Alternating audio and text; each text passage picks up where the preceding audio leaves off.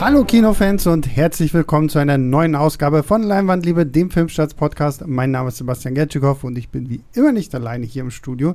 Zu meiner Linken sitzt mein neuer Dauerfreund, Podcast-Gast Pascal. Hallo Pascal. Hallo. Heute vor allen Dingen zu meiner Linken. Wer aufmerksam zuhört, weiß, dass Pascal mir eigentlich immer gegenüber sitzt. Mhm. Aber Pascals Stammplatz wurde eingenommen von Björn. Hallo Björn.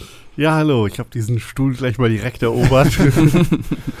Und ähm, bevor wir anfangen, muss ich mich ja erstmal echt ein paar, bei ein paar Leuten bedanken. Also wir haben zum Beispiel Pascal, das weißt du gar nicht, weil du leider nicht in unserem Verteiler bist, deswegen die Mails musst du mal weiterleiten. Ähm, sowohl von Andreas als auch von Matthias sehr viel Lob für unseren Heat-Podcast bekommen. Ah, sehr äh, haben sich beide sehr, sehr doll gefreut und ähm, Katharina hat äh, vor kurzem auch noch eine Mail geschrieben zu unserem No-Podcast. Mhm. Weil wir da ja auch noch über Tremors gesprochen haben Mhm. und auch noch über Elvis. Mhm. Und sie hat irgendwie geschrieben, dass sie alle drei Filme auch irgendwie in, in einem kurzen Rahmen dann auch nochmal geguckt hat und sie fand es toll. Und sie hofft übrigens auch, dass du äh, einen Weg zur Akte X findest. Also von daher Mal schauen.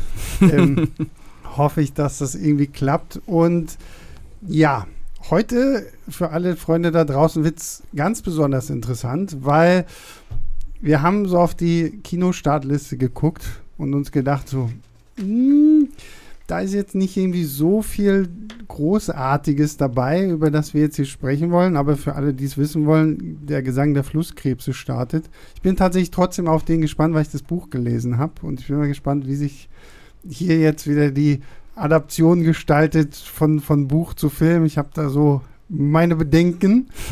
Und äh, Jagdsaison startet auch noch irgendwie, was aussieht wie Brautalarm auf Deutsch. Das und ist für mich der schlimmste Trailer, den ich dieses Jahr gesehen habe. Neben dem Bullet Train Trailer, Mhm. aber Jagdsaison sieht echt. Ja, wer weiß. Sieht, sieht auf jeden Fall schlimm aus, aber könnte lustig sein. Also der Regisseur ist ja schon mal gut. Deswegen, ohne jetzt äh, Okay, groß ja, ablenken zu. Also zumindest das, äh, der erste Film von ihm. Also es ist doch von Aaron Lehmann, der das schönste Mädchen der Welt gemacht hat, oder? Der Ja, äh, sehr gut Und ist. der war super. Sehr gut. Ja. Äh, ja. vielleicht ist Jagdsaison dann auch ganz, ganz toll. Ja. man weiß es nicht, ne? Mhm. Genauso, ich habe letztens den, ich glaube, das war Sidney, der den Artikel zu JGA geschrieben hat, dieser andere deutsche Film, der irgendwie so untergegangen ist und so wahnsinnig toll sein soll. Und in diesem Artikel habe ich dann den neuen Trailer zu diesem Film gesehen und mir gedacht, ja, warum habt ihr nicht mit dem Trailer direkt angefangen? Weil ich weiß noch, so die ersten Trailer zu diesem JGA sahen mir halt auch zu sehr nach Hangover einfach Mhm. mit, mit Frauen so. Und offensichtlich ist dieser Film das Den habe ich am Wochenende nachgeholt. Der ist sehr, sehr gut. Und siehst du, haben wir auch das geklärt. Aber heute reden wir mal nicht über ähm, Kino oder irgendwelche Sachen, die im Kino laufen, sondern mir wurde irgendwann mal angetragen, dass erst Björn und danach Pascal irgendwie sich durch die, die komplette Filmografie von Tony Scott geguckt haben. Ich habe jetzt übrigens mal selber nachgeschaut, mir fehlen nur vier Filme von ihm. Also ich Mhm. habe sonst tatsächlich auch fast alles von ihm gesehen, außer halt diese vier Filme. Nur vier Langfilme oder auch Kurzfilme? Ich habe jetzt, ich lasse die Kurzfilme Hm. jetzt mal außen weg hier, auch für das, was Hm. wir ja später noch machen wollen. Denn zumindest meine beiden Gäste werden hier so ein bisschen so ein, so ein Ranking abgeben, was denn so die besten Tony Scott-Filme sind. Wir werden vielleicht auch gleich noch mal kurz darüber sprechen müssen, wer zur Hölle ist dieser Tony Scott überhaupt und Mhm. warum reden wir jetzt gerade über ihn.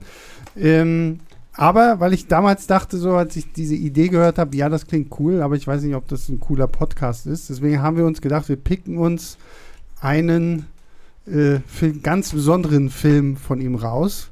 Und das ist äh, True Romance Mhm. mit Christian Slater und Patricia Arquette. Und die Liste ist lang und noch länger. Samuel L. Jackson ist mit dabei, Gary Oldman ist mit dabei, Brad Pitt ist mit dabei, Christopher Walken, Tom Sizemore. Wen vergesse ich gerade Dennis noch? Hopper. Dennis Hopper. Ähm, James Gandolfini weil- hast du schon genannt? Genau, James Gandolfini ist mit dabei, Val Kilmer ist mit, und ich, wir können noch ewig so weitermachen.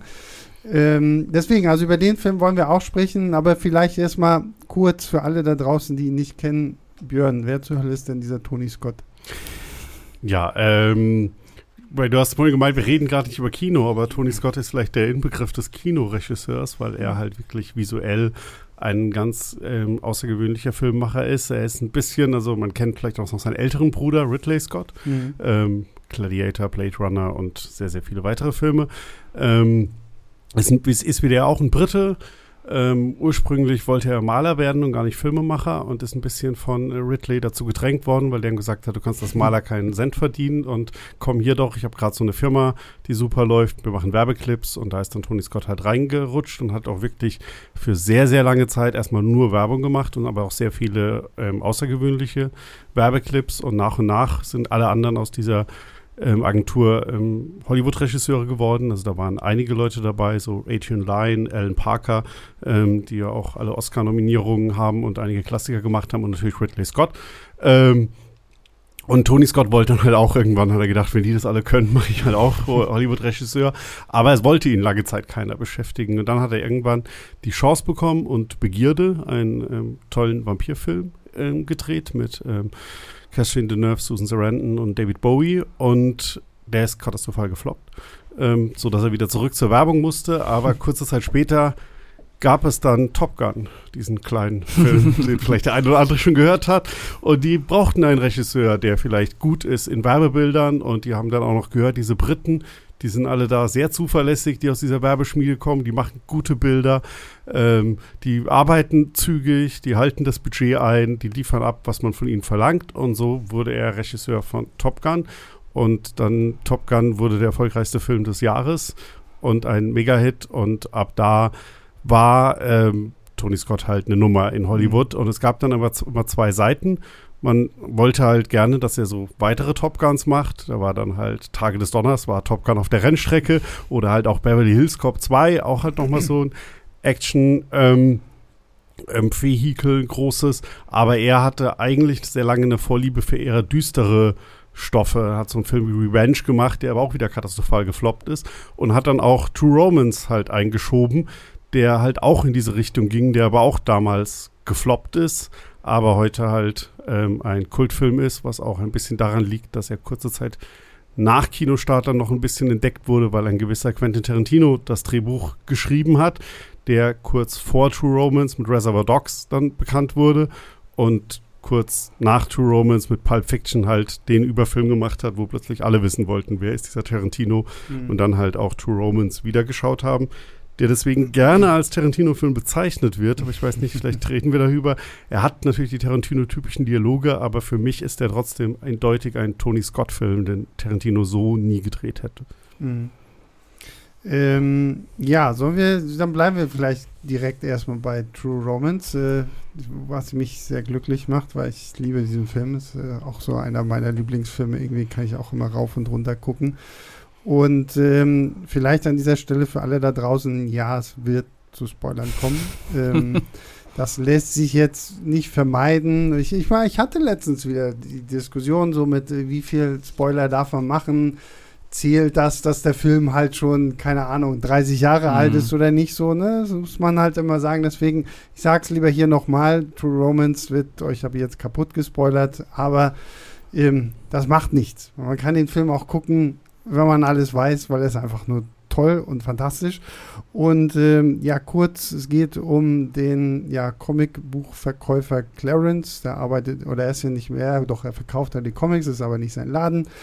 Ist irgendwie eigentlich so ein ziemlich armer kleiner Schlucker, so. Das hat nicht viel in seinem Leben, was irgendwie besonders ist. Und an seinem Geburtstag den feiert er halt alleine im Kino bei so einem Triple Feature von äh, Sunny Chiba mit äh, drei äh, Martial Arts Filmen.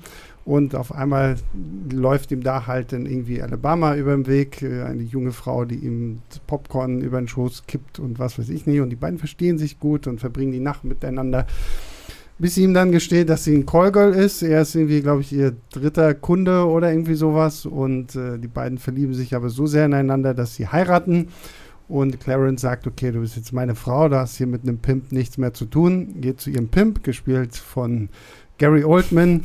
Drexel, die verrückteste Figur, die man sich nur vorstellen kann. Ein weißer Typ, der gerne schwarz wäre und sich dementsprechend auch verhält.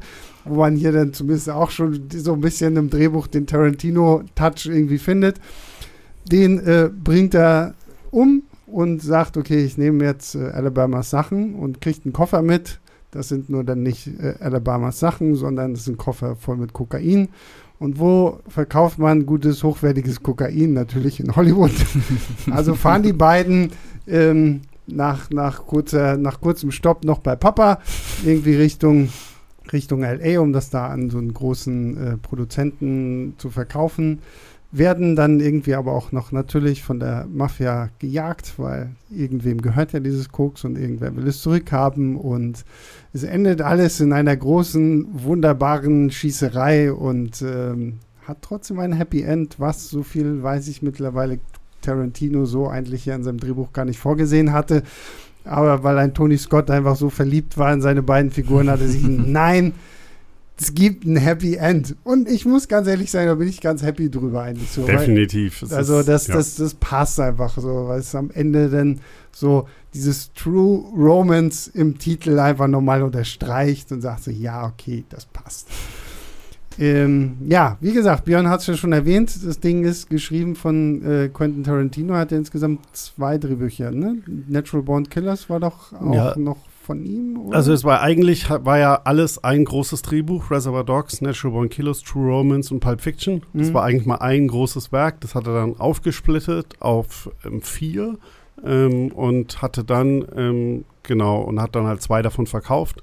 Ähm, also er hatte damals Tony Scott und Tarantino waren schon befreundet. Mhm. Ähm, Tarantino war auch bei äh, Last Boy Scout ähm, da habt ihr auch schon drüber gesprochen im Podcast, war er quasi immer am Set, weil da war gerade so, er will Regisseur werden und er wurde schon als, hat als Skriptdoktor schon in Hollywood gearbeitet und halt so ein bisschen Drehbücher von anderen überarbeitet ähm, und wollte halt ähm, Regisseur werden und es gab da halt eine gemeinsame Bekannte mit Tony Scott und die hat halt gemeint, hier, das ist ein ganz Filmverrückter und Tony Scott, der halt selbst ja sehr gestruggelt hat, in das Filmbusiness reinzubekommen, hat er sich halt so ein bisschen auf die Fahne geschrieben, jungen Leuten unter die Arme zu greifen. Und der hat halt gemeint, hier, Quentin, komm einfach jeden Tag vorbei, den mhm. du vorbeikommen willst. Und Quentin Tarantino hat das halt so ausgenutzt, dass er quasi jeden Tag am Set von Last Boy Scout Show war und ähm, hat ihm halt immer ähm, über die Schulter geschaut und wohl auch gelöchert mit, wie machst du das, warum wählst du die Kameraperspektive, warum machst mhm. du das so und so.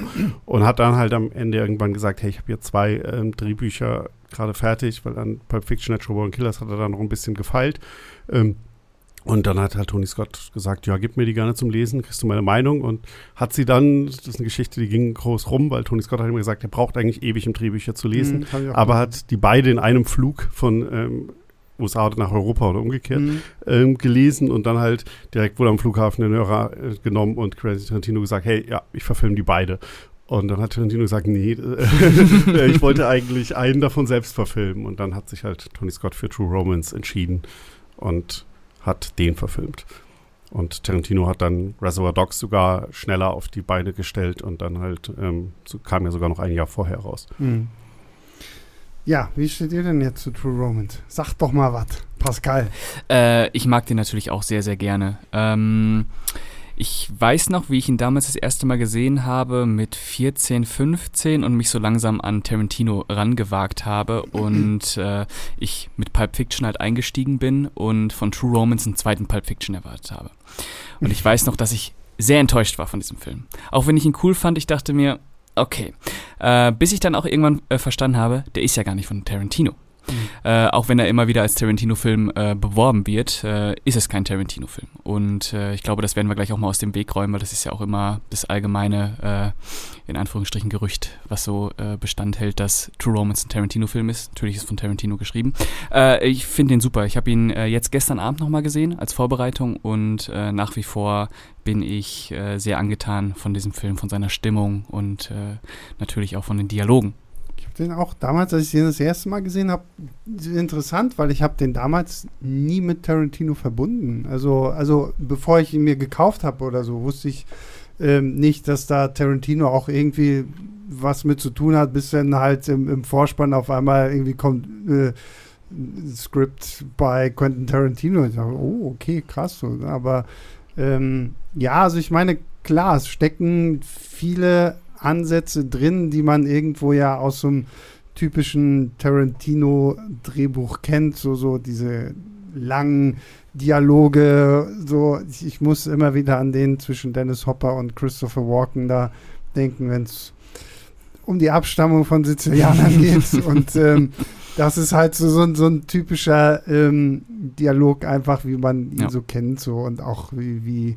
wie, wie viele Leute einfach reden so, ne? Aber natürlich ist er von der, von der Machart her was ganz, ganz anderes, wo ich äh, Björn auch recht gebe. So, so ein Tarantino hätte den so halt ja wahrscheinlich nie gedreht, weil der ist ja, ich glaube, wenn ich mich recht erinnere, war bei Tarantino ja auch eigentlich der Plan, den so ein bisschen, ähm, weil, weil der Film jetzt ist ja wirklich Road Movie, es fängt da an und es hört da auf und dann haben wir diese geradlinige Storyline. Und wenn ich mich nicht täusche, dann war bei Tarantino ja der Plan, das so ein bisschen auch versetzt, äh, so chronologisch zu erzählen, oder?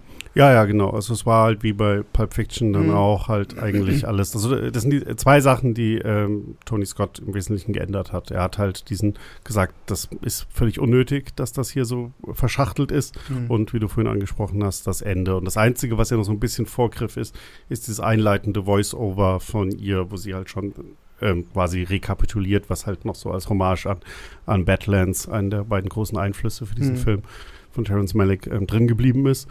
Ähm, ja, und ich, ich glaube, ich weiß nicht mehr ganz genau, weil ich den das erste Mal gesehen habe, aber auch so irgendwie Mitte, Ende der 90er, da gab es halt auch so eine Phase, wo auch noch ganz viele andere so Road-Movie, ich nenne es jetzt mal Killer-Pärchenfilme, auch wenn die ja eigentlich kein Killer-Pärchenfilm sind, aber sowas wie, ich glaube, zwei U-Turn war dann schon noch einen Tag später, mhm. California, auch mhm. mit Brad Pitt und natürlich auch Natural Ball Killers und so.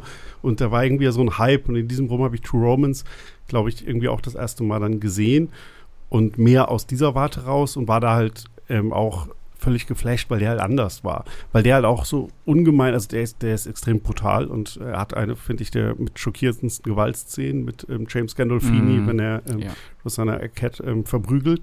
Ähm, aber er ist halt trotzdem der hat so was Märchenhaftes, Optimistisches und Schönes. Also deswegen passt auch das Ende so. Und das ist zum Beispiel auch, was ähm, Tarantino zu der Zeit noch nicht hatte, sondern Tarantino war sehr zynisch. Und mhm. deswegen die Dialoge sind zwar Tarantino, aber wie sie dann auch in Szene gesetzt sind, wie ja. Scott das auch filmt. Also zum Beispiel äh, die Sechs-Szene, die muss man nur schauen, dann weiß man, die ist von Tony Scott. Mhm. Also ähm, wie da auch die im verhangenen Fenster im Hintergrund mit diesen Vorhängen, die mehr irgendwie Leinen sind. Das kommt in bei jeder Sexszene von ihm vor, von Begierde über Revenge, Top über Gun. Top Gun. Also genau, das ist äh, dann auch wie immer dieses ähm, Licht, äh, diese Räume durchflutet und auch wie toll er gegensätzlich äh, diese beiden Orte, an denen der Film spielt. Das macht ja einmal dieses Detroit, das ja wirklich abgrundtief hässlich ist, wo noch eingestiegen wird mit diesen ähm, Obdachlosen, die um die Mülltonnen stehen, wo überall dieser Schnee ist. Und dann hast du dieses ähm, Los Angeles, das halt irgendwie so plötzlich Paradies verspricht, aber ja. natürlich trotzdem eigentlich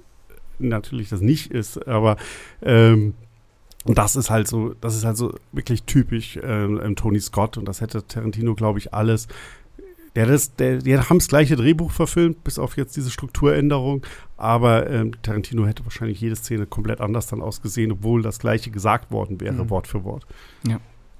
Ähm, wo du gerade märchenhaft sagst, das stimmt, der hat äh, etwas sehr Sinnliches natürlich auch noch und das was sehr märchenhaftes. Ich musste da auch an Wild at Heart denken. Äh, ja, genau, Wild at Heart war ja auch äh, mit, ja, wunderbar, genau, der ist halt auch der ein bisschen, der, weil der hat halt auch nicht nur im Titel drin, aber bei dem kommt halt auch dieses Herz halt so voll genau. rüber, während halt viele von diesen anderen Filmen dann doch äh, mehr zynisch und düster sind genau. und da und ist Wild halt ja, und Wild at Heart hat ja auch noch diesen wirklich diesen Märchenüberbau einfach ja, mit den Feen. Genau, ähm, der, hat ja. das hat, der ist natürlich dann richtig Märchen, genau. Und du hattest auch deswegen Badlands von Terence Malick, da habe ich das auch schon so ein bisschen, da hast du halt auch, also da, da fühlst du halt auch noch diese Liebe zwischen diesen beiden mhm. Figuren, mhm. während das halt bei Natural Born Killers jetzt oder ja. so halt völlig ähm, weg ist. Da geht es halt einfach nur drum, man, und das fand ich natürlich damals vielleicht auch äh, ganz cool oder so, aber dass du halt irgendwie dieses, diese Gewalt abfeiern sollst und diese.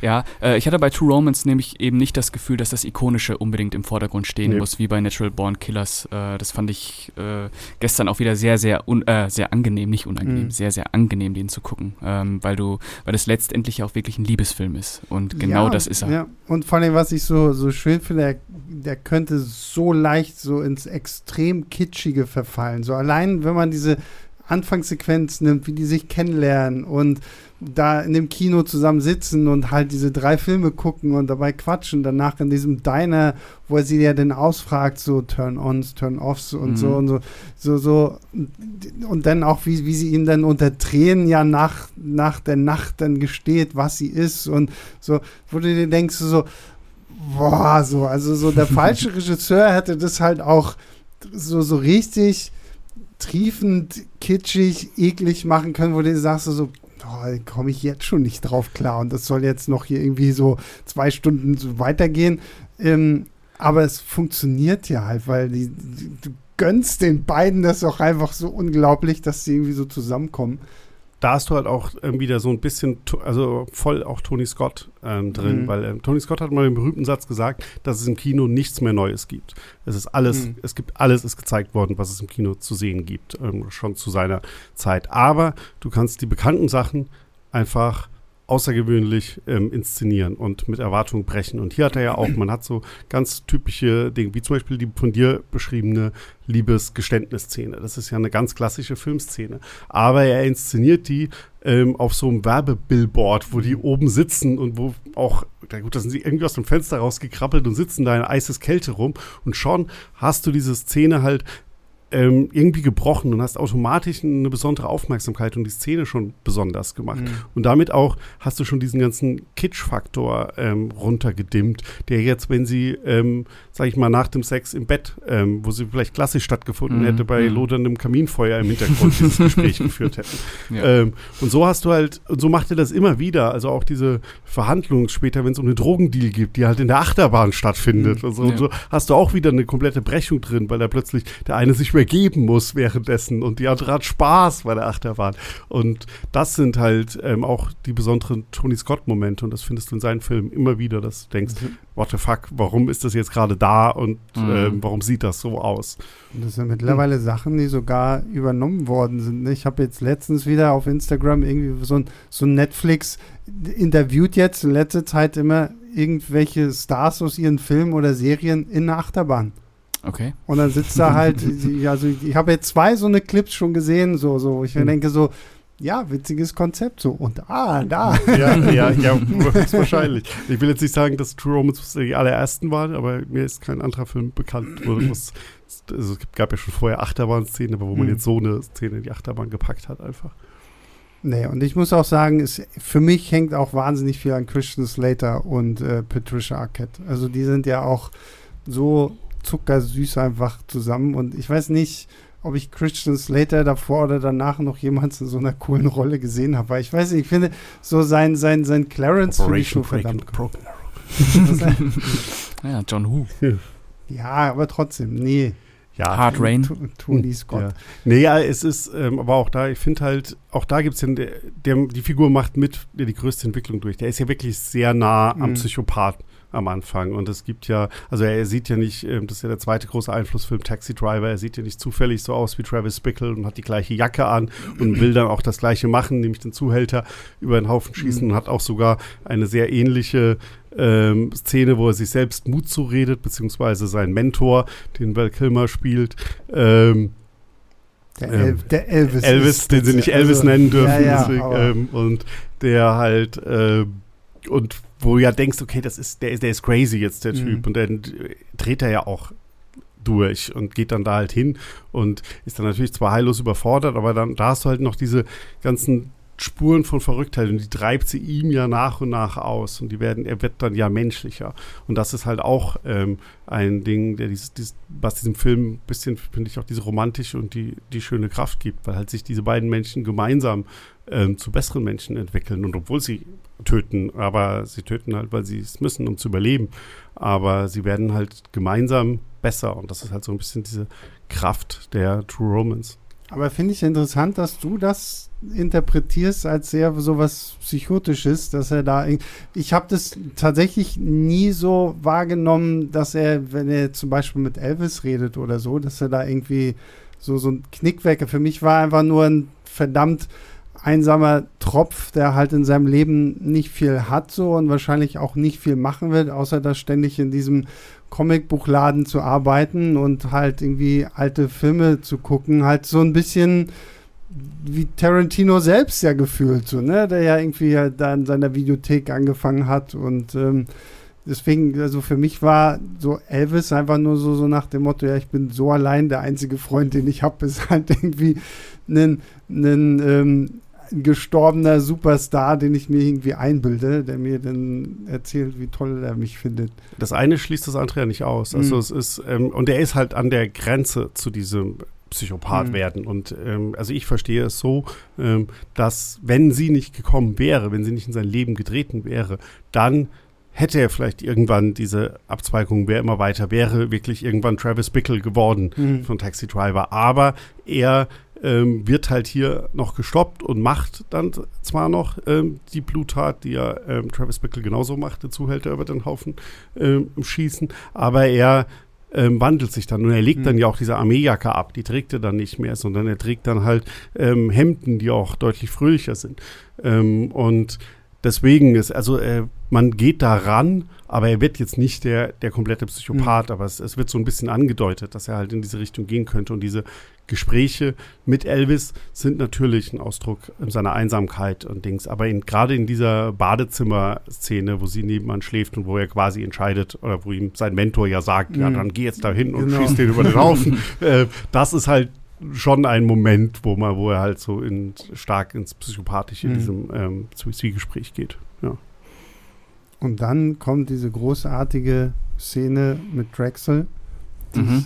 nach wie vor noch, die ist halt so drüber und das sind, da sind wir auch so an so einem Punkt, das könntest du ja heute so auch gar nicht mehr drehen, einfach weil, weiß ich nicht, so Gary Oldman in dieser Rolle mit diesen Dreadlocks, mit seinem komischen Auge, wie er da die ganze Zeit sitzt und da irgendwie sein Sushi frisst und. Ja, Frühlingsrollen. Und genau, Frühlingsrollen und wie auch noch zu ihm meint, so, so ja, da ist, du, du kommst hier rein, du redest mit mir und dann läuft neben dir im Fernseher die ganze Zeit irgendwie was und ich finde halt da auch geil, da merkst du dann kurz, wie, wie, wie abgeklärt Clarence denn für einen gewissen Augenblick doch ist, weil jetzt immer, ja, den Film habe ich schon dann ja. und dann gesehen, das ist das und das. Ich will nichts mit dir essen, weil ich keinen Bock habe, noch länger in deiner Gegenwart zu sein. Und hier, das ist der Briefumschlag mit so viel Geld, wie ich dir für, äh, für Alabama geben will. Und dann ist Feierabend so, ne? Und dann dieser erste richtig große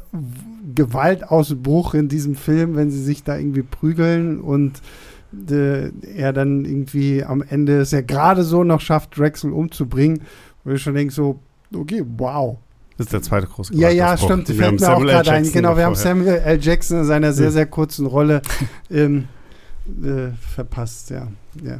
Aber die ist natürlich auch toll. Ja, also wir haben ja vorher einmal kurz etabliert, dass halt dieser Drexel nicht nur ein Spinner ist, sondern halt auch wirklich gefährlich ist. Mhm. Das ist ja wichtig ähm, für diese Auseinandersetzung, damit man halt merkt, dass ähm, so sehr sich ähm, hier ähm, Christian Slater gibt als genau wie du es halt sagst, Kerl, jetzt als ne? harter ja. Kerl. Also das ist ja ein Act, den er da macht, weil wir haben es ja vorher jetzt ja schon genug mitbekommen, dass mhm. er das eigentlich nicht ist. Aber er hat sich da jetzt da selbst so ein bisschen aufgepusht ja. und geht da halt jetzt hin und zieht ja auch diese Nummer beeindruckend cool ab, bis zu dem Moment, wo es dann halt eskaliert.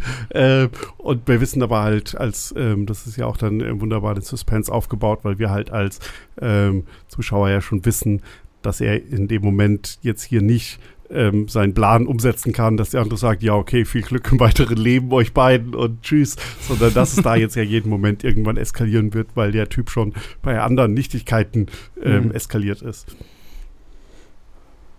Machst du noch was sagen zu äh, der wunderbaren äh, Gewalt? nee, die Gewalt, äh, ich glaube, da kommen wir ja noch ein paar Mal drauf. Ne? Äh, also äh, ich weiß noch, dass ich damals dann doch relativ äh, überrascht war mhm. von dieser sehr eruptiven Gewalt, die da ja wirklich im ganzen Film immer stattfindet. Die explodiert ja dann direkt ja, immer so ja. komplett aus sich heraus und dieser Schuss zwischen die Beine, den ähm, Clarence da als erstes absetzt, das ähm, fand ich als 14-Jähriger auf jeden Fall stark. Also ich bin auch, bin auch äh, jetzt. Spritzt äh, ja auch viel Blut und dann sagt sie, oh, krass. Ja, ähm, aber allgemein die Gewalt, die ist ja auch dann doch sehr stark auch vom Hongkong-Kino geprägt, würde ich sagen. Gerade mhm. das Finale ist ja, ja. wirklich äh, auch eine, äh, kommen wir noch drauf, aber ähm, die Gewalt ist natürlich auch ein fester Bestandteil auch von den Figuren äh, und teilweise auch der Grund, worüber sie sich auch entwickeln und weiterentwickeln. Mhm. Und äh, ja, sehr gut. Hm.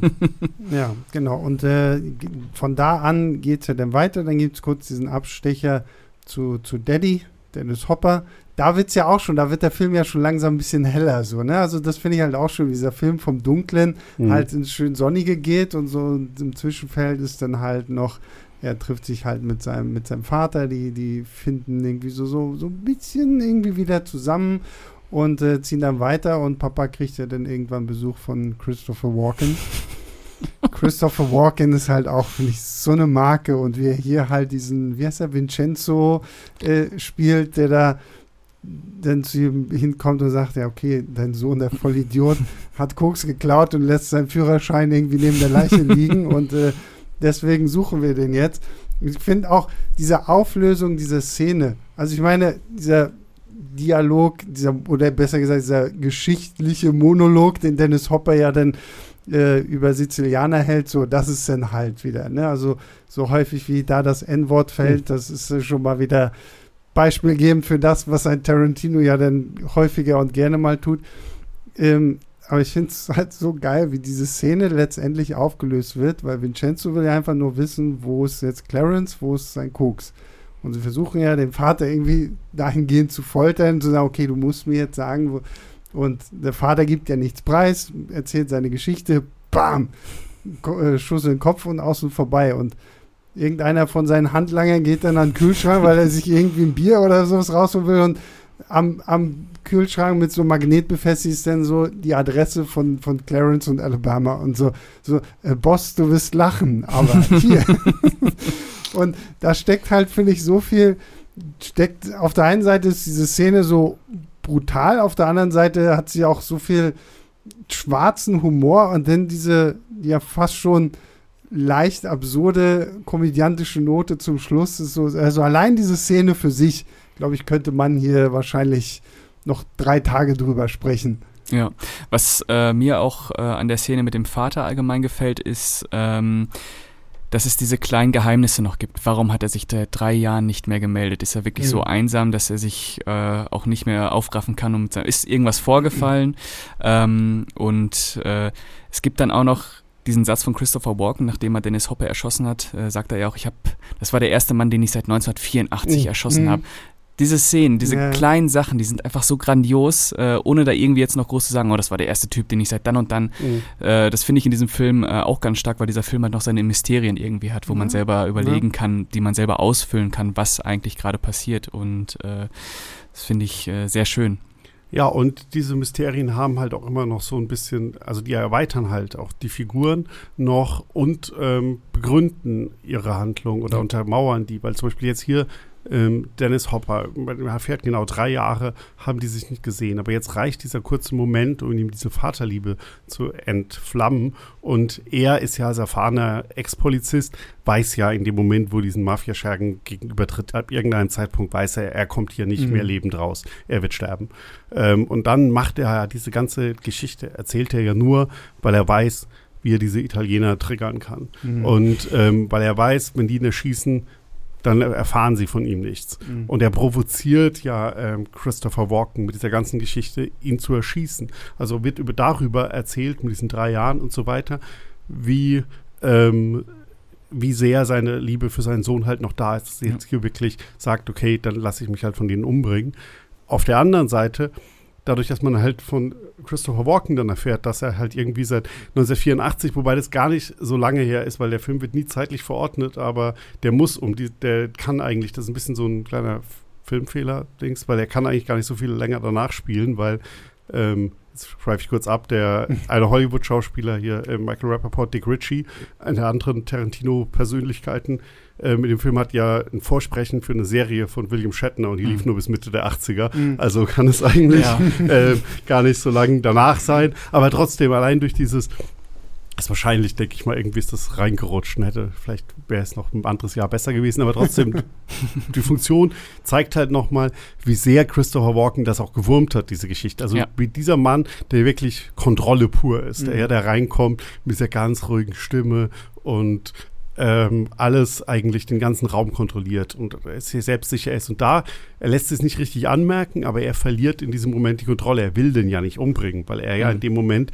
eigentlich das klare Ziel hat, er muss Informationen aus dem rausfiltern. Der Kühlschrank ist ja ein reiner Zufallsfund. Ja. Daher, Und damit wird halt dann auch wieder darüber erzählt, einfach wie dieser äh, Mensch die Kontrolle verloren hat. Und was ich immer noch ganz unterschätzt finde, diesem Schauspieler in der ganzen Komik, ist dann auch noch der eine Kollege, der als einziger kein Englisch versteht. am Ende kommt und fragt, was ist denn hier überhaupt passiert? Auf Italienisch und alle. Ähm, also das ist die, und das wird ja auch später nochmal wichtig, dass der kein, kein, kein Englisch kann, weil der alles nicht versteht, was um ihn herum passiert. Also da ist so viel drin in dieser Szene. Ja, großartig. Ist wahrscheinlich auch die ikonische Szene aus dem Film, oder? Ja.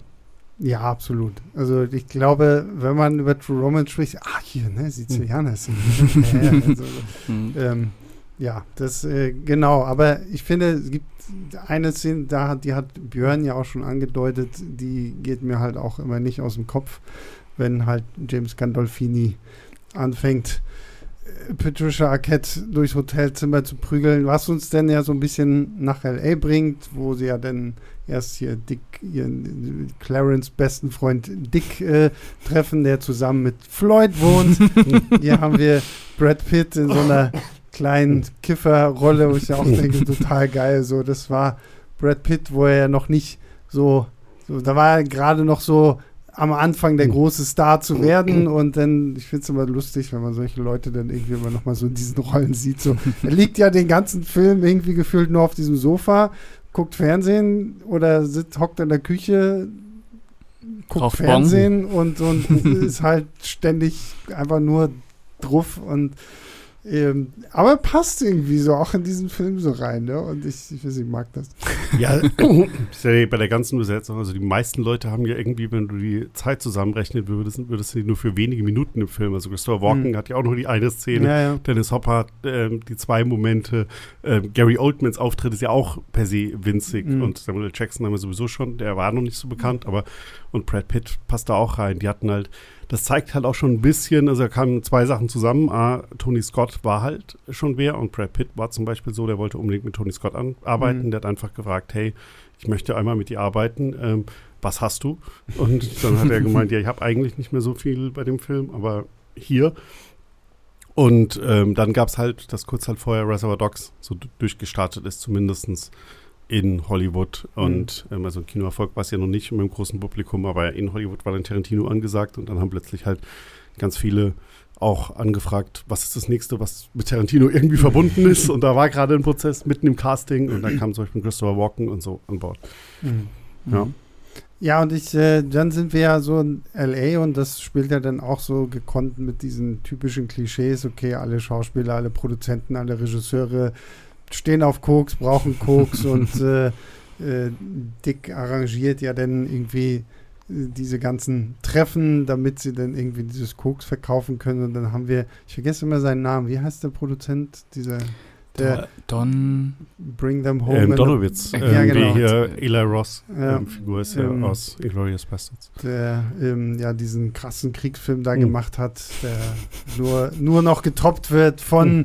äh, Apocalypse Now, mhm. wie wir dann erfahren und äh, wie, wie dann so auch diese Verhandlungen stattfinden. Björn hat es ja schon gesagt, in der Achterbahn und dann irgendwie mit in, in, in, Geheimsprache und ah, ich habe hier Dr. Chivago und ja, aber Dr. Chivago muss ich erst mal sehen, damit ich weiß, dass das auch wirklich Dr. Chivago ist und sowas alles. Und da merkst du dann halt auch, wie, wie, wie, wie naiv eigentlich Clarence auch an diese ganze Sache rangeht. So, ja, ich gehe nach Hollywood, ich habe einen Koffer voll Koks, da wird jetzt schon irgendjemand nehmen und er verkauft es ja dann eigentlich auch ziemlich, ziemlich günstig so für das. Und er findet ja dann noch diese Geschichte davon, dass das irgendein Kopf mal aus der Asservatenkammer mhm. hat mitnehmen lassen, da irgendwie drei Jahre drauf ge gehockt hat. Und dann kommt ja noch das FBI ins Spiel, die davon ja irgendwie Luft bekommen und sowas. Also wie sich hier halt auf einmal auch nochmal so die, plötzlich diese, diese dritte Komponente aufbaut. Also sie werden jetzt nicht nur von der Mafia gejagt, sondern jetzt kommt halt auch noch hier Tom Sizemore ist ja dann da als Detective mit dabei irgendwie. Und Chris Penn. Genau. Ja.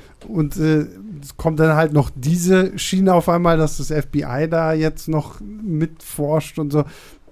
großartig. Also wie dieser Film einfach nicht aufhört, dir noch wieder neue Sachen mit dazu zu geben, die aber trotzdem so gut funktionieren, weil so auf dem Papier würdest du sagen, boah, wir sind nicht langsam jetzt ein bisschen viel und wir sind doch jetzt gleich schon am Ende irgendwie angekommen. Aber so wie, wie das, wie Tarantino das im Drehbuch handelt, wie, wie ein Scott das ja dann auch so in diesem großen der finalen Shootout denn alles handhabt und das alles zu Ende bringt, funktioniert es halt auch am Ende einfach grandios.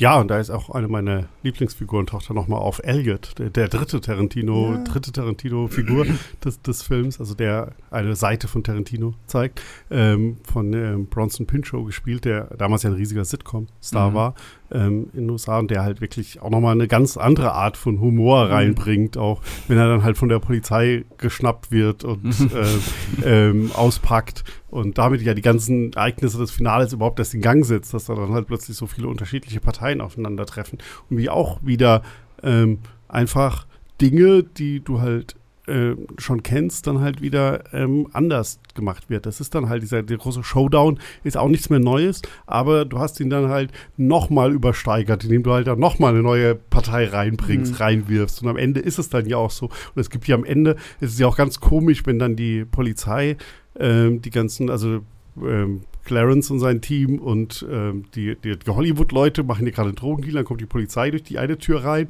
und links und plötzlich kommen die Italiener durch die andere Tür rein, was eigentlich überhaupt keinen Sinn macht. Warum kommen die jetzt eine andere Tür rein? Warum ist die, ist die Polizei nicht da? Aber es sorgt dann halt dafür, dass dieses Mexican Standoff-Szenario halt auch nochmal in das X-fache übersteigert wird, weil da halt so viele Leute rum und jeder zeigt auf jeden. Mhm. Wunderbar. Ja. Ja, äh, da gibt es dann auch ein ganz, ganz, ganz tolles Bild, wie ich finde, wenn der ähm, afroamerikanische Polizist äh, langsam stirbt mm. in diesen Federn. Ja. Oh, das ist so ein starkes ja. Bild, so ein grandioses auch, auch, Bild. Auch so ein, auch so ein Tony Scott-Moment ja, wieder. Und dann natürlich auch noch ein bisschen ähm, weil es ist ja, du hast es ja vorhin schon mal angedeutet, Pascal, dass da ein bestimmter Hongkong-Klassiker zitiert wird, mhm. dass da halt dann auch John Woo, der vorher in so einem früheren Zeitpunkt einmal im Fernsehen läuft, ja. ähm, hier wird er zitiert und da sind natürlich diese Federn, bei ihm sind es dann halt oft Tauben, ja. sind da ja auch nochmal so ein bisschen ein Verweis drauf. Und dann halt auch noch dieses, wie der andere Polizist dann in dem Moment ähm, seine Weste aufknöpft, natürlich, weil er denkt, jetzt wäre alles vorbei und dann kriegt er natürlich die Kugeln in die Seite rein, die nun offene entblößte. Ja, ja. Also das ist, wie gesagt, das ist das große Finale. Vorher haben wir halt, wie gesagt, noch dieses Mini-Finale, was sich ähm, Patricia Arquette mit James Gandolfini abliefert. Und mhm. das war, das, das, wird immer eine Szene sein, die ich nur so mit zusammengekniffenen Augen mhm. gucken kann, weil sie sitzt da halt in diesem Hotel und wartet einfach darauf, dass Clarence irgendwie wiederkommt und James Gandolfini, der natürlich zu äh, Christopher Walkens Mafiosi-Leuten gehört, findet sie halt in diesem Hotel, weil Floyd zu gedröhnt natürlich verraten hat, wo Clarence und Co. dann irgendwie abgestiegen sind.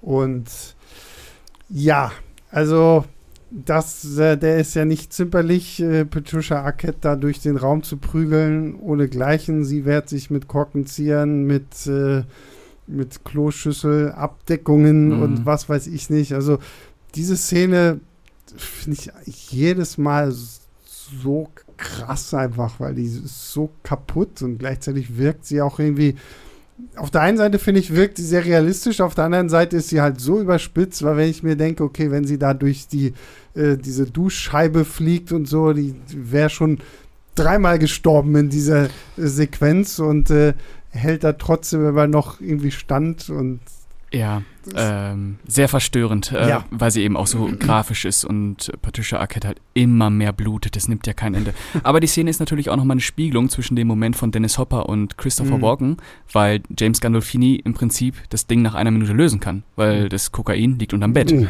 So äh, wie bei Dennis Hopper, der äh, Hinweis ja. ist am Kühlschrank. Ähm, nur dass natürlich diese Schlägerei äh, im Hotelzimmer echt heftig ist. Mhm. Auch weil sie einfach nicht endet. Ja, genau. ja, und aber halt auch wieder ähm, diese Arroganz halt auch hier wieder rüberkommt. Also da ist halt der Typ, der sich halt natürlich haushoch überlegen fühlt und mhm. der ja sie überhaupt nicht, nicht ernst nimmt als Gegnerin.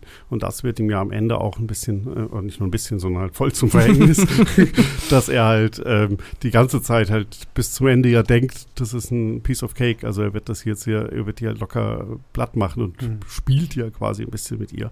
Und es ist dann halt super verstörend. Andererseits, wie du gerade angedeutet hast, comichaft fast überzeichnet. Und das wird ja sogar noch weitergetrieben, weil sie mit diesen ganzen Verletzungen dann ja von Clarence da rausgeschleppt wird. Aber wenig später hat sie es ein bisschen überschwingt und sie können hier dem natürlich nicht ganz intelligenten ähm, Hollywood-Freund erzählen, dass sie sich beim Basketballspielen ein bisschen verletzt hat. Ähm, was er dann zwar dreimal nachfragt, noch war das wirklich für Basketball, mhm. aber äh, was ja auch dann wiederum ähm, nochmal Nachkommentar zu dieser Szene so ein bisschen ist. Mhm. Mhm. Und äh, was ich bei diesem Film liebe, ist äh, tatsächlich die Musik.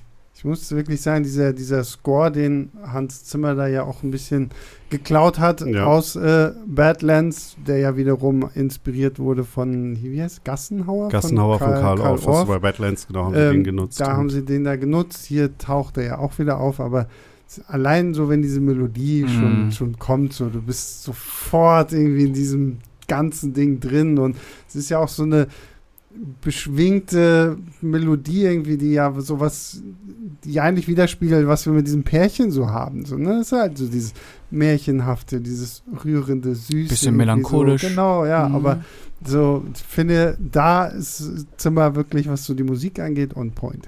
Mich erinnert, also es ist ja genau, du hast ja gesagt, ähm, Full Badlands und so, mich erinnert das auch sehr stark ähm, dann mittlerweile an so, ähm, ich weiß nicht, äh, ob ihr Joe Hishashi kennt, ähm, der halt die ganzen ähm, Animes von Hayao Miyazaki unter anderem mhm. Ähm, vertont hat und der hat auch Kikuchiro Sommer von Takeshi Kitano gemacht. Und das hat eine, e, also ist jetzt eine ähnliche so Melodie. Und die hat auch, die gibt halt auch diesem Film. Und ist ja auch ein Roadtrip, also da ist mhm. es halt ein Gangster und ein kleiner Junge. Ähm, und gibt dem halt auch sowas Beschwingtes immer und sowas Fröhliches. Und das kommt, schafft halt Hans Zimmer hier ähm, ein paar Jahre vorher auch schon, dass man dadurch halt auch immer, wir haben ja Anfang dieses Märchen, dieses Positive, das schwingt da halt schon immer mit. Also irgendwie weißt du bei dieser Musik, dass dieser Film gar nicht ganz ja, schlimm genau. enden kann. ja, ja, richtig. ja, das stimmt. So, da habt ihr es. True Romance, äh, definitive Empfehlung, glaube ich, von uns allen dreien. Mhm. Und dann widmen wir uns jetzt mal dem, weswegen dieser ganze Podcast überhaupt angefangen hat nämlich der Filmografie von ähm, Tony Scott. Und ähm, Björn hat es ja vorhin schon erwähnt, ein Filmemacher, der fürs Kino gemacht worden ist und der ja auch wirklich tolle, tolle Filme abgeliefert hat. Wie gesagt, ich kenne nur, also ich habe vier von ihm nicht gesehen. Also Begierde habe ich leider nicht gesehen. Also sein, sein erster großer Film. Ähm, Revenge habe ich leider auch nicht gesehen. Crimson Tide ist auch noch so, so ein schwarzes hm. Schaf in meinem Stapel. Und äh, seinen letzten Film, Unstoppable. Oh. Oh ja, okay. Ich okay. Schon nicht okay. Also er hast auf jeden Fall noch vier gute Filme vor. Ja, das, ja. das ist doch schon mal etwas. Ja. Deswegen ähm, würde ich mich jetzt bei eurem Ranking vielleicht ein bisschen zurückhalten, weil wie gesagt, ich habe ja auch nicht irgendwie alles gesehen. Ja, aber vier Stück ist ja vollkommen in Ordnung. Ja. Nicht gesehen, ähm, da kannst du auf jeden Fall mitreden. Genau, das meine ich ja. Ich kann auf jeden Fall mitreden, aber ähm, also ich, ich, ich weiß. Ja, fangt ihr mal an. Fangt ihr mal an und dann, dann ich steige irgendwann ein. So, wollen wir einfach von Platz 10 aufwärts gehen oder wie? Gerne. Ja, ja dann, dann los, Pascal. Äh, mein Platz 10 ist Spy Game mit Brad Pitt und Robert Redford, mhm. ein äh, Spionage-CIA-Thriller von 2001? 2002? 2001, 2001, ja. genau. Ähm, ich mag an dem Film natürlich in erst, soll ich einfach sagen, warum er da ja, auf ja, 10 ist? Ja, Fass mich kurz bei 10 Filmen, beziehungsweise mhm. wenn wir jetzt hier Genau, ja. Es werden ein paar wiederkommen, weil ja, genau. Spy Game auch noch in der Top 10. Genau. Ähm, was mir halt an dem Film sehr, sehr gut äh, gefällt, auch wenn ich ihn jetzt immer wieder gucke, ist diese schöne, ge geordnete ähm, Spannungsdramaturgie, die natürlich auch nochmal auf dieses klassische 70er-Jahre-Kino zurückfällt, äh, aber eben mit den äh, Mechanismen eines äh, Tony Scotts erzählt, der mhm. auch immer visuell versucht, Grenzen auszuloten. Also da kommen wirklich zwei Welten zusammen, die ähm, für mich in Spy Game äh, einen wunderbar aufgeräumten und doch sehr flackernden äh, Thriller äh, erzeugen lassen, der äh, mich jedes Mal aufs Neue packt. Ja, ja, ja.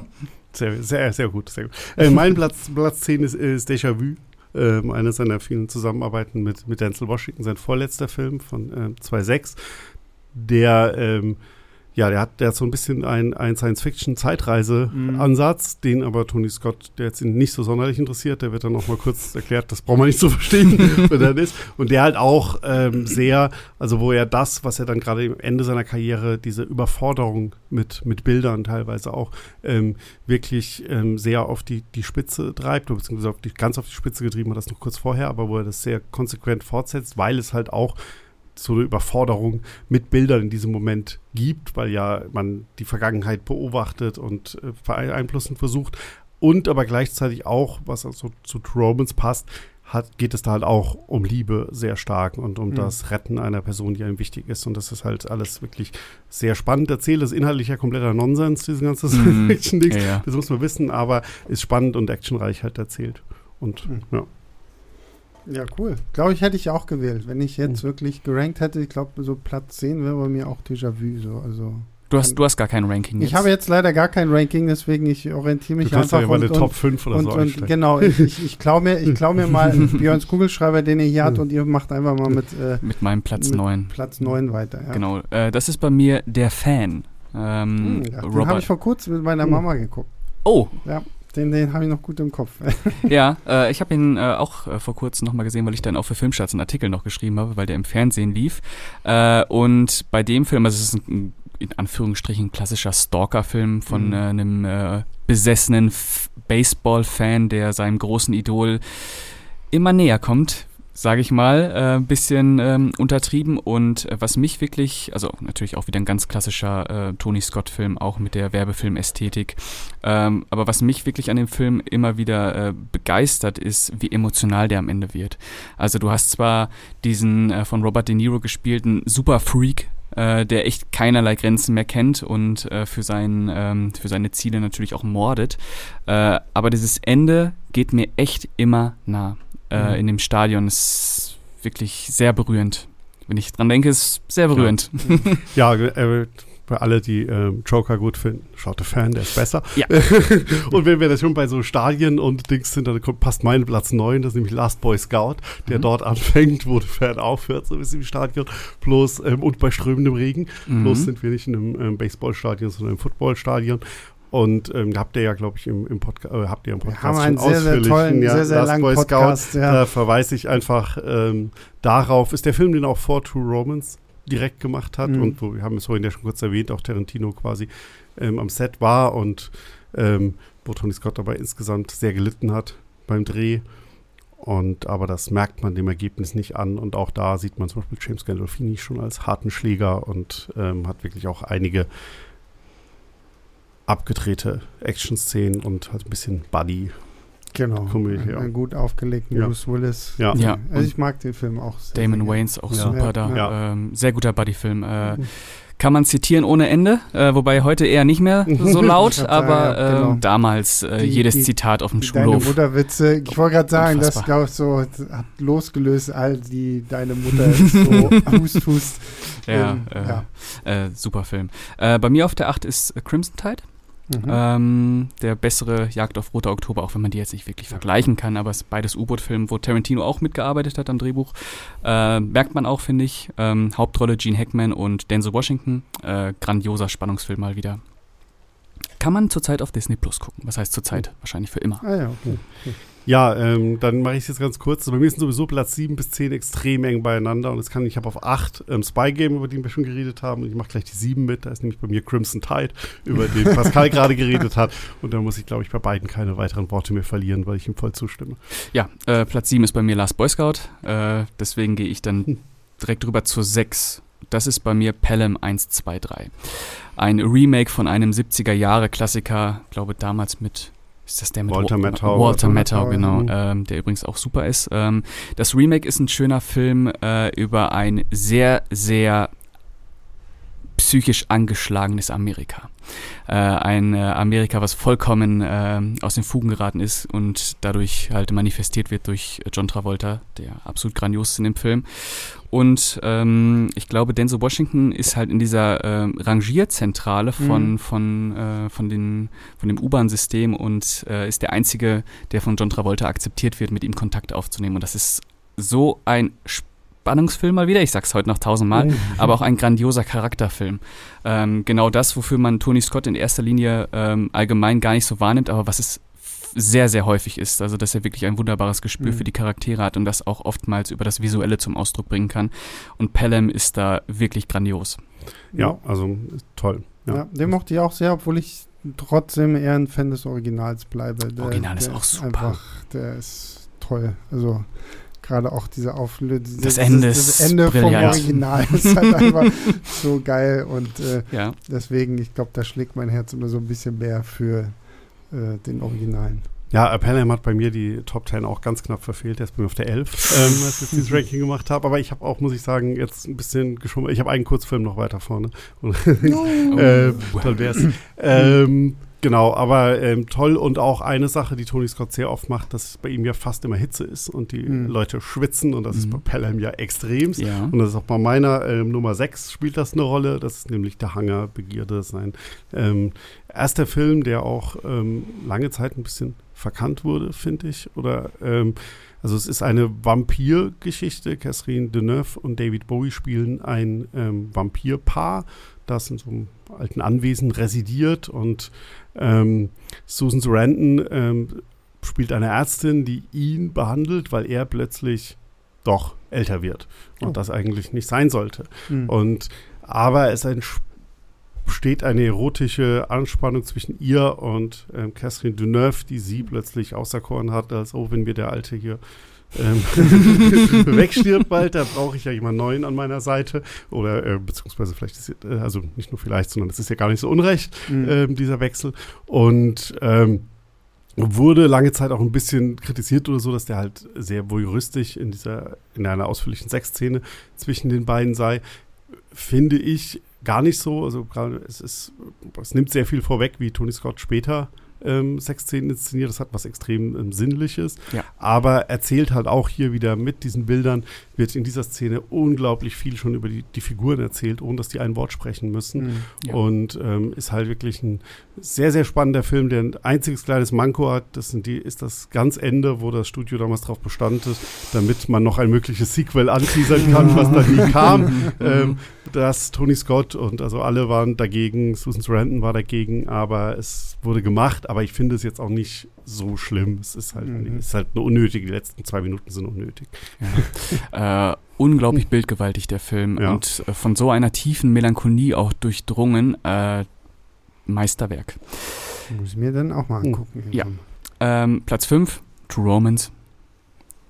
Haben wir ja. drüber geredet, glaube ich. Ja, mein Platz 5 ist jetzt ähm, der ähm, Kurzfilm, oder ist gar nicht so kurz, aber A Laughing Memory heißt er. Ähm, 1970 hat er den schon ähm, gedreht, ähm, als er noch gar nicht dran gedacht hat, ähm, Filmemacher zu werden, aber halt die Möglichkeit hatte, fürs britische Filminstitut da einen Film zu machen. geht darum, dass ein älteres Paar überfährt einen Fahrradfahrer und fährt ihn zu Tode und dieses ältere einsame Paar, das seinen Sohn verloren hat, nimmt die Leiche mit nach Hause, ähm, steckt sie in die Klamotten des Sohnes und behandelt ihn jetzt den restlichen Film so, als wäre es der Sohn, der jetzt hier ist. Ähm, und ist sehr schwarzhumorig. Ähm, ist aber, und das ist ähm, das Eindrucksvolle, nimmt schon sehr viel von Tony Scott weg, was wir schon ähm, ein paar Mal gesagt haben heute, dieses Erzählen über die Bilder. Also es wird mhm. kaum gesprochen in diesem Film. Der Mann spricht quasi gar nicht. Die Frau spricht immer den Sohn an, der aber natürlich logischerweise nicht antwortet. ähm, und aber es erzählt halt so viel ähm, über diese Bilder und es hat diesen schwarzen Humor, habe ich gerade gesagt, aber es steckt halt auch unglaublich viel Gefühl drin, weil du halt richtig diesen mhm. Schmerz dieses alten Paares auch spürst und ein wirklich ganz, ganz toller, ähm, bewegender Film. Also ich habe jetzt mal The Fan auf meine Platz 5 gesetzt. Guter Film. Weil, ähm, ja, genau, Pascal hat es schon erwähnt, äh, ich kann mich eigentlich dem nur anschließen. Ich habe, wie gesagt, früher habe ich den sogar relativ häufig irgendwie gesehen. Jetzt, wie gesagt, vor kurzem durch Zufall mit meiner Mama irgendwie nochmal im, im Fernsehen oder so, sind sie irgendwie dran hängen geblieben. Ja, genau. Ähm, aber ja, ist auf jeden Fall echt spannend. De Niro fantastisch, Wesley, Snipes, Snipes. äh, Mhm. auch äh, toll als dieser äh, Baseballspieler, auch wenn ich mit Baseball nie irgendwie was anfangen werde, in meinem ganzen Leben nicht, aber Muss man nicht. Also ich glaube, Tony Scott hat Sport auch null verstanden. Nee, eben, das, das, Deswegen deswegen, das, das, fand ich Ja. bei diesem Film halt auch so toll, so dass, ja gut, es hätte jede Sportart sein Mhm, können genau. und es wäre auch vollkommen egal gewesen. Es geht halt nur darum, wir brauchen eine berühmte Persönlichkeit, die jetzt einen mehr als nur aufdringlichen Fan bekommt und ähm, ja. Geht nicht um den Sport, sondern eher, Genau. was, was daraus entstehen kann. Ähm, jetzt bin ich bei meinem Platz 4 und das ist der Staatsfeind Nummer 1. ist auch meine vier, kann ich schon mal spoilern. Dann, ähm, genau, ähm, Überwachungsstaat, äh, was, 1997? 98. 98, äh, natürlich seiner Zeit weit voraus, sehr, sehr weit. Ähm, für mich ähm, die zweitbeste Will Smith-Performance ähm, hinter Ali, Ja. äh, Mhm, Michael ja, Mann, ähm, Staatsmann-Nummer, ähm, was ich jetzt schon ganz oft gesagt habe, ist äh, super spannend, ähm, grandios inszeniert, äh, auch wie ähm, Tony Scott da quasi es auch schon wieder schafft, obwohl dieser Film natürlich auch viel Inhalt hat, in Anführungsstrichen, worum es geht und was er vorweggenommen hat, ist es hier für mich auch ein Paradebeispiel dafür, wie Form zum Inhalt werden kann wie man über Bilder erzählt. Und äh, ich glaube, dass ich Leuten, die mit Tony Scott erstmal einsteigen möchten, ähm, True, äh, True Romance sage ich schon, den vielleicht auch, aber ähm, Staatsfeind Nummer 1 äh, geben würde, weil ähm, auch als Blockbuster halt, ähm, aber immer wieder auch dieses Feeling oder diese Bilder, die man von Blockbustern kennt, bricht. Ähm, es ist, weiß ich nicht, es ist ein ähm, Kunstblockbuster. ja, das ist ein super, also Staatsfeind Nummer 1 war ein bisschen so meine Tony Scott Einstiegsdroge, würde ich Ja. sagen. Also das war, ich habe den damals im Kino gesehen ähm, und ab da habe ich dann angefangen, Tony Scott Filme zu schauen. Ähm, und der hat halt dieses, ähm, also der hat schon diesen, wir haben gerade gesagt vorhin mal, dass Tony Scott mit seinen Bildern auch überfordert. Und ähm, das hat er mit der Staatsfeind Nummer 1 das erste Mal so richtig getan Mhm. aber noch in diesem Blockbuster-Konstrukt, dass du halt auch merkst, dass das halt ein dann doch ähm, von Produzenten geplanter großer Kinohit werden sollte, was dann bei späteren Sachen wie Domino oder Man on Fire, die sind dann halt 100% Tony Scott und da kann das auch ähm, zu viel werden und ich hatte mit den Filmen lange Zeit Probleme. Ähm, nicht mehr mit so, einer von beiden kommt auch noch. ähm, ähm, aber genau, aber Staatsfeind Nummer 1 hat da halt wirklich so dieses, dieses Einstiegslevel. Also da, wenn man da sagt, ich möchte, bevor ich Domino oder mal einen Fire schaue, erstmal Staatsfeind Nummer 1 sich rantasten. Genau. Das ist aber interessant, weil Hm. Staatsfeind Nummer 1 war nie so mein Film. Also ich finde Hm. ihn nicht schlecht, aber ich glaube, wenn ich mit dem eingestiegen wäre, wäre es, ich weiß nicht, so, der, der hat für mich, ich bin tatsächlich eher mit den ganzen, also ich habe damals, ich glaube, meine erste Tony Scott war tatsächlich Tage des Donners. Ja, nee, also das Und- geht ja genau. Es geht, also kann man natürlich in Tony Scott einsteigen, aber ich meine jetzt, es gab irgendwann in der Karriere, also beziehungsweise er hat das ja von Anfang an Begierde, hatte er das schon stark mit diesen Mhm. Bildern und es ist natürlich auch immer drin in Top Gun, Tage des Donners und so weiter. Aber ähm, so das, was Tony Scott visuell machen will und dieses ganze überfordern, was er dann später machen kann mit wirklich extrem schnellen ja, Schnitten, Ja, ja, klar. teilweise queren Kameraperspektiven, Kameras, die rumfliegen und so weiter. Das hat er lange Zeit ähm, sehr, sehr dosiert eingesetzt. Mhm. Und bei Abstaatsfeind Nummer 1 war das halt fest bei ihm drin. Dann ging Genau. das nicht mehr ohne. Und Staatsfeind Nummer 1 war das, das erste Mal, dass er es reingebracht hat. Also wenn man diese spätere Phase Mhm. von Tony Scott, wo Ja. er so ein bisschen die Handschrift hat, mit der man ihn heute verbindet. Auch Ja. dieses sehr experimentelle. Mhm. Ja. Und er hat natürlich auch Gene Hackman, der quasi nochmal seine Rolle aus der Dialog ja. aufleben. Äh, grandioser Film. Grandioser Film. Also meine Nummer vier, da werdet ihr jetzt wahrscheinlich lachen, aber es ist definitiv eine Reihe, über die wir mal einen Podcast machen sollten, Beverly Hills Cop 2. Das ist für mich, ich, ich liebe diese Reihe einfach, ich glaube, das ist halt auch so eine, ich habe die schon Ewigkeit nicht mehr gesehen. Ich Mhm. glaube, das ist halt auch so dieses Problem, dass das halt so nostalgisch Mhm. in meinem Kopf verwurzelt ist, dass ich diese Filme halt früher als Kind rauf und runter geguckt habe mit meinem Papa und äh, ich weiß nicht, die war halt immer irgendwie so drin. Beverly Hills Cop, Eddie Murphy ähm, war halt ganz große Kiste und es war halt so, deswegen, ich muss die unbedingt irgendwann mal wieder gucken. Wahrscheinlich werde ich mir dann diesen Podcast und sagen, oh Gott, wie konntest du nur? Ähm, aber ich weiß nicht, ich mag den Film. Das äh, habe ich mir auch äh, gedacht eine Weile. Und dann habe ich Beverly Hills Cop 2 nochmal geguckt, Ja. jetzt vor dem Podcast, und dachte mir, nee. äh, aber natürlich, äh, der Film ist bei mir wahrscheinlich der vorletzte Tony Scott, vielleicht auch der letzte. Ich Hm. müsste Domino halt nochmal gucken, da bin ich mir echt nicht Ah ja, sicher, wie, Domino wie, das, wie der. f- Ja, der ist bei mir gewachsen. Domino war lange Zeit. Ähm, aber Beverly Hills Cop 2 ist der einzige Tony Scott Langfilm, den ich schlecht finde. Mhm. Ähm, also den ich wirklich schlecht finde. Und ich glaube, es ist auch der schlechteste Beverly Hills Cop Film für mich sogar was ganz Schlimmes, weil er von Tony Scott ist. Mhm. Aber ich finde, es ist ähm, A, ist da sehr, sehr wenig Tony Scott drin und Na gut, das B- liegt halt ja. einfach an, an der Natur ja, der Sache. klar, so das auch, war, ne? das war natürlich eine, eine Es geht Ding- nicht um Tony es war- Scott, es geht ja, um Eddie Murphy. Ja, Ja, ja. es war halt natürlich auch ähm, ein, ähm, ja, äh, im Endeffekt nach Top Gun 2, äh, nach Top Gun 1, zwei, nach Top Gun die Chance für ihn, jetzt gleich nochmal einen nachzulegen Mhm. und mit einem sicheren Hit sich dann hoffentlich die Freiheit zu erkämpfen, die Ja. man halt einfach hat, ähm, alles zu machen. Und er hat da ja auch Ideen reingebracht, aber ich finde den auch,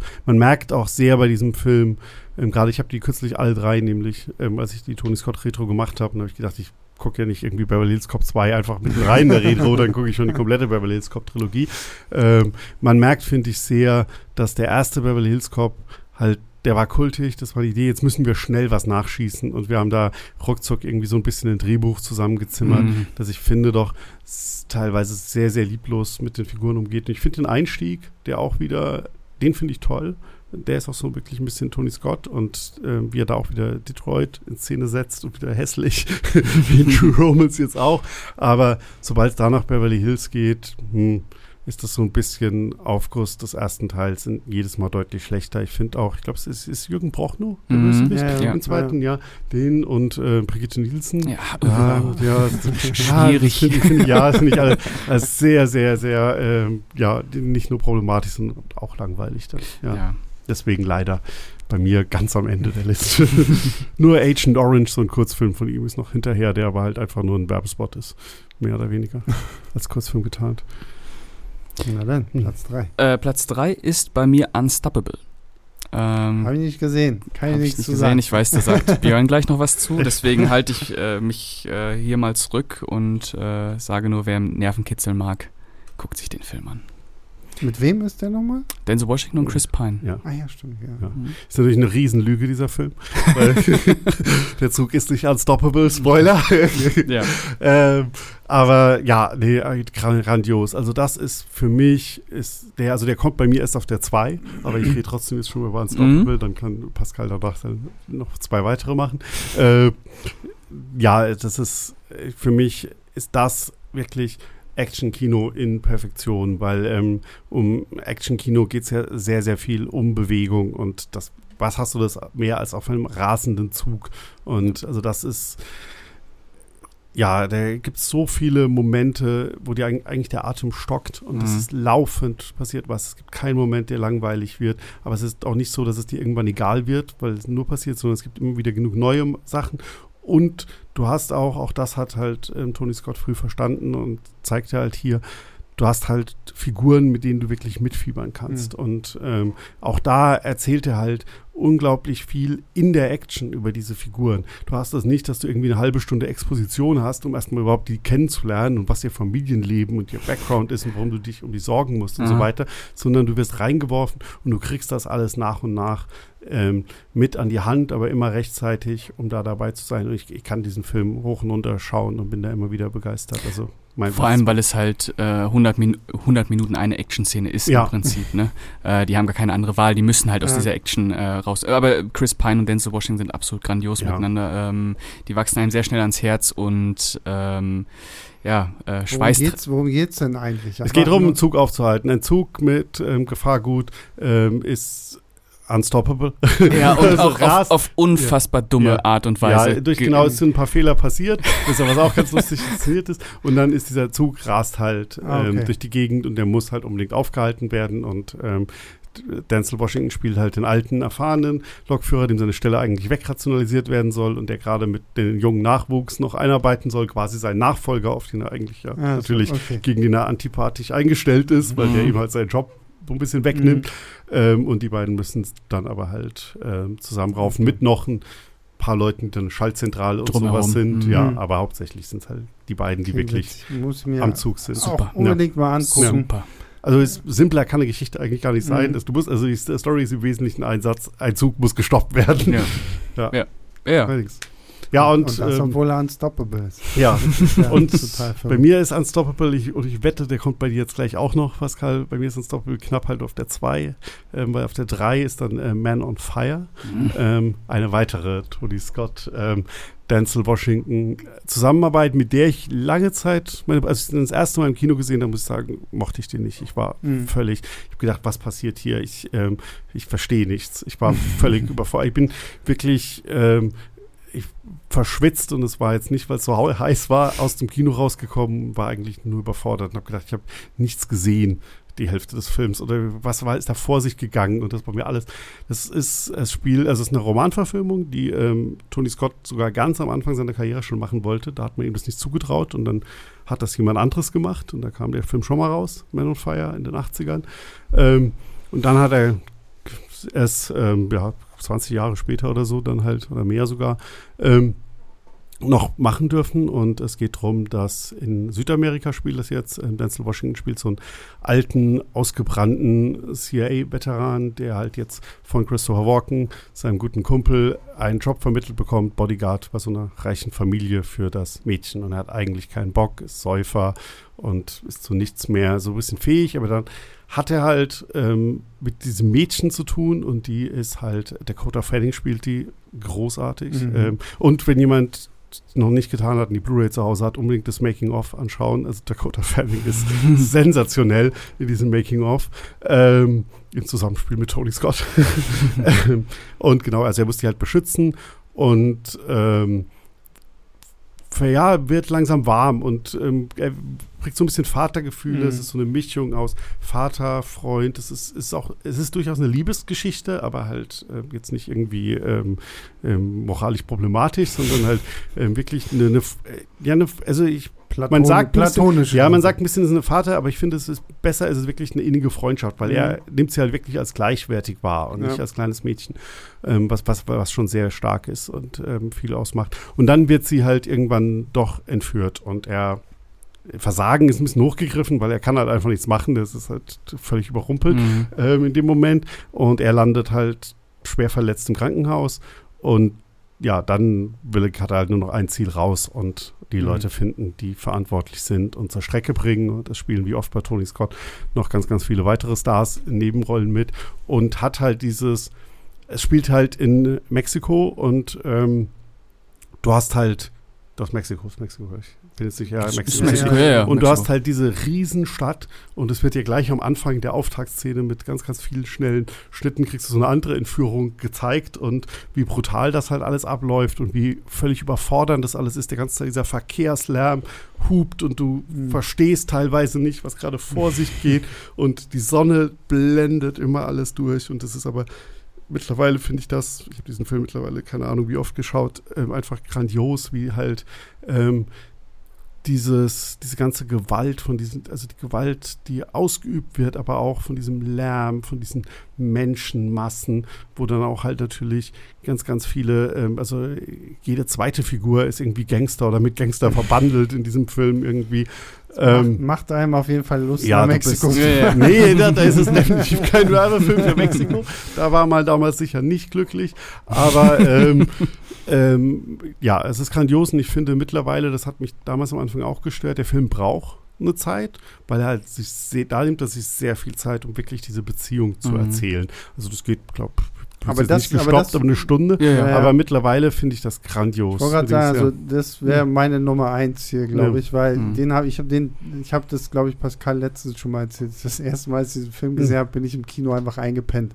Aber es lag nicht am Film, sondern einfach, weil ich todmüde war und dachte mir so, nee, den Anfang fandst du schon irgendwie cool, musst du das Ding irgendwie nochmal angucken. Da habe ich ihn ein zweites Mal im Kino angeguckt. Ich finde den super. Also ich, ich mag gerade, dass er sich so viel Zeit lässt, weil das macht es, finde ich, umso tragischer, wenn sie dann am Ende tatsächlich entführt wird und du merkst so, okay, jetzt, jetzt ist es für ihn persönlich. Ja. Wenn, wenn sie kurz vorher entführt wäre, dann wäre es halt nur irgendein Job für ihn gewesen. Mhm. Und jetzt, weil er ist ja auch hier Creasy Bear und Ja. irgendwie sowas, sie haben ja dann auch so ihre Spitznamen Mhm. und sowas alles und ihre Routinen und so. Ich finde den großartig. Denzel Washington in dieser Grummelbär-Rolle. Dakota Fanning hast du schon so zuckersüß da noch, wie sie da als Kleine da rumsteht. Mhm. Und wie der Film halt auch kippt dann und dieses ultra brutale, wenn er dann da ja wirklich so. Ja, er kennt dann halt keine Gefangene mehr. Ja, also er, genau. lässt, er hat ja auch kein Problem damit, einen ganzen, also eine ganze Kreuzung in die Luft zu sprengen Ja. und äh, da seine Rache ähm, zu üben. Das ist halt krass dann und Ja. auch Hammerende allerdings ist. Ja, und genau mit dem Erzählen, also das macht zum Beispiel das Original, Anführungszeichen, also die Erstverfilmung des Buches, da geht das halt schon relativ schnell. Mhm. Der ist halt, keine Ahnung, der ist jetzt seine typischen 90 Ja. bis 100 Minuten und da geht es dann halt schon Mhm. relativ schnell, dass halt diese Entführung kommt. Da musst du halt in 15 Minuten einfach akzeptieren, dass die beiden jetzt irgendwie, dass der äh, versoffene Kriegsveteran ist es da, ähm, jetzt plötzlich ähm, halt die ganz toll findet, weil er Mhm. sie halt mal zum Sportevent begleitet Ja. hat. Cool. Yay.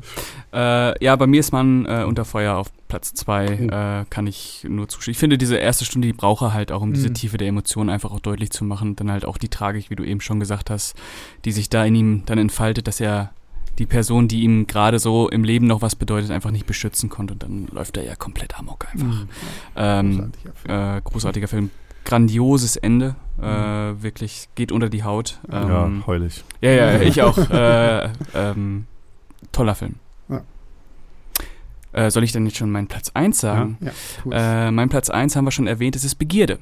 Hm. Ah. Äh, der Vampirfilm. Ähm, wurde eigentlich auch alles so weit dazu gesagt. Ähm, für mich ist das äh, Tony Scotts äh, Meisterwerk, was mich auch am meisten abholt irgendwie. Also äh, das liegt natürlich auch nochmal daran, dass ich eine große Faszination für Vampire habe, um das Mhm. hier schon mal äh, endlich in diesem Podcast sagen zu dürfen. äh, aber bisher noch kein Vampir Genau, mit dem äh, Pascal mit. bei, bei Vampiren bin ich Ja. äh, sofort dabei. Äh, ich finde den äh, total berührend. Ich finde den absolut bildgewaltig. Der hat Bilder, die sind unfassbar. Äh, Mhm. und halt dieser Cast ist auch so super. Ja. David Bowie, in die, diese Warte, Wartezimmer-Szene, die ist unfassbar. Also Begierde, Platz 1. Ich finde ja schon auch diese Elektro-Techno-Dings-Szene am Anfang, wo du Ja. auch denkst, wo, bin- wo bin ich da gerade gelandet? Ja. Das, damit steigt der Film ein und das ist ja auch völliger Kontrast zu allem, was danach kommt, aber auch Hammer, ja. Ja. Ja, über meinen Platz 1 haben wir heute auch schon ein paar Worte verloren, das ist nämlich dann True Romance. Yay. Das Mhm. wäre mein Platz 2. Also von daher. Ja, cool. Dann haben wir es durch. Und was wäre dein Platz 1? Äh, Habe ich doch gesagt, äh, Mann unter Feuer. Ach, Mann unter Feuer. Also den, das finde ich Kann man machen. Film. Ja. Super. Ähm, aber wie gesagt, ich habe schon gemerkt, ich müsste noch, also Unstoppable und Begierde muss ich auf jeden Fall nochmal nachholen. Ja. Ähm, damit sind wir durch mit Tony Scott, mit True Romance und äh, allem drum und dran. Äh, Pascal, vielen lieben Dank, dass du wieder da warst. Sehr gerne.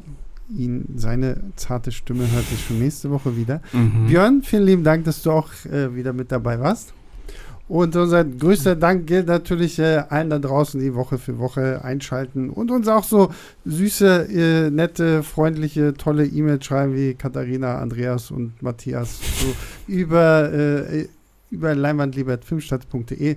Freuen wir uns immer drauf. Und ähm, ja, tatsächlich nächste Woche, weil es irgendwie auch kinotechnisch nicht so. Wir haben jetzt tatsächlich irgendwie so ein bisschen, da habe ich so das Gefühl, unser Podcast Sommerloch erreicht, Mhm. weil wir reden die nächsten Wochen halt auch nur über alte Filme. Also nächste Woche haben wir uns, äh, ich weiß gar nicht mal, wieso ausgerechnet den, aber wir haben ihn uns jetzt einfach rausgepickt. Äh, reden wir dann mal über Scarface. Uh.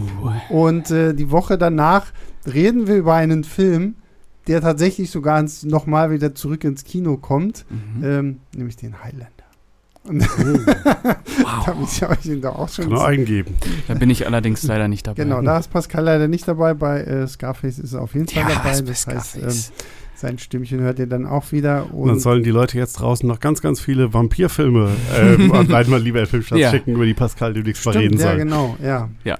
Was, was ist denn so? Über, welch, welchen, über welchen Vampirfilm würdest du in diesem Podcast gerne einmal sprechen? Also Pascal? mein absoluter Lieblingsfilm ever ist halt Tanz der Vampire von Roman Polanski. Oh, der ist toll. Ja, Ja. okay. äh, ich ja. würde total gerne mal über Interview mit einem Vampir reden. Mhm. Ähm, aber ich, ich habe wahrscheinlich alle gesehen. Nein, alle nicht, aber ich habe äh, echt unzählige Vampirfilme gesehen. Also das sind jetzt so die ersten beiden, die mir eingefallen sind. Man könnte auch mal über den, den ersten Dracula mit Christopher Lee reden, von 1958, mhm. auch sehr interessant. Bela Lugosi Dracula geht auch. Ähm, Vielleicht machen wir mal irgendwann mal, mhm. wenn es sich anpasst, eine, eine Vampir-Retrospektive. Sehr gerne. Ich sage mal, es gibt immer, also wenn nächstes Jahr der Nicolas Cage Dracula rauskommt, kann man Stimmt, eine Dracula-Retrospektive ja. machen. Stimmt. Ähm, ja, auch lustigerweise, Tony Scott verweist, Gary Oldman hat ja mhm. auch Dracula gespielt und glaube ich sein Friseur von dem Set mit zu True Romance gemacht, dass er in diese bringt. Mhm. Ein Interview mit einem Vampir hätte Tony Scott am liebsten verfilmt, durfte er nicht und dann hat er Begierde gemacht. Mhm. Also und Interview mit einem Vampir Christian Slater. Ja, ist ja. auch noch drin. Und Brad Pitt. Und Brad Pitt. und Brad Pitt. Also, hallo. Und Tom Cruise, und Top, Tom Gun, Top Gun, ja, Tage des also, Donners. Also, äh, alle da. Also. Welchen Vampirfilm hat Denzel Washington gedreht? Gut, ja. Ähm, ja, genau. Schickt also, ähm, genau, schickt uns äh, oder wir reden einfach irgendwann mal über ja. Vampire und äh, suchen uns da irgendwie mal ein paar tolle Sachen raus.